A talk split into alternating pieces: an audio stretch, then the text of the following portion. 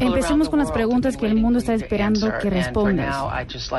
Y por yes ahora, que sea un or sí no. o no. ¿ok?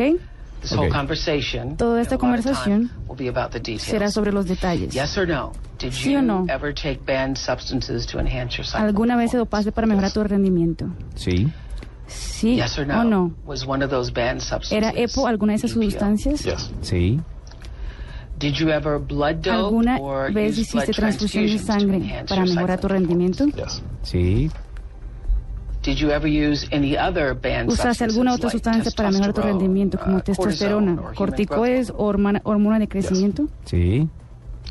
Yes or no? ¿Sí o no? In all seven En todos los siete Tour Tours de France que ganaste, did you ever take ¿usaste banned sustancias prohibidas substances para or mejorar tu rendimiento? Yes. Sí. In your opinion, En tu was it opinión, humanly ¿era possible posible ganar el to Tour de Francia Tour de France sin doparse without doping? siete veces seguida? Seven times in a row. Not in my opinion. No, en mi opinión, no. Bueno, Eso es lo más duro. eh, Ave. Eso es lo más duro. Así arrancamos entonces Blog Deportivo, hablando de un tema doloroso, pero real. Hoy se ha destapado el secreto a voces, el que tantos años ¿Sabe cuánto duró esa estuvo por mentira? ahí merodeando. 13 años duró esa mentira. Ay, ay, ay.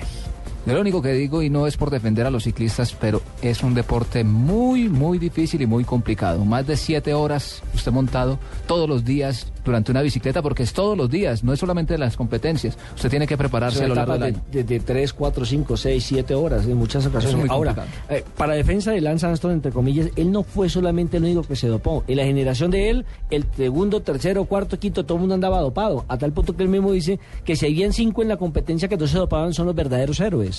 Hombre, tenemos siete años de Tour de Francia sin campeón. Súmele a eso, como dice Nelson, los que estaban antes. Es lamentable, pero insisto, es necesario para salvar a este deporte.